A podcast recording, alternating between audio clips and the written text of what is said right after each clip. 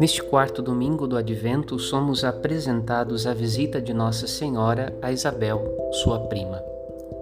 A Mãe do Senhor vem nos visitar para anunciar a chegada do Natal, como visitou Isabel.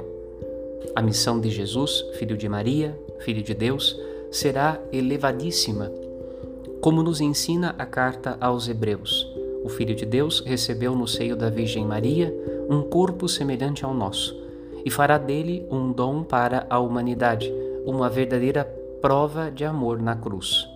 Esta é a vontade de Deus, que cada ser humano que vem a este mundo esteja a serviço da vida e das esperanças dos irmãos, fazendo da sua vida uma prova de amor e misericórdia, como fez a Virgem Maria, Mãe de Deus.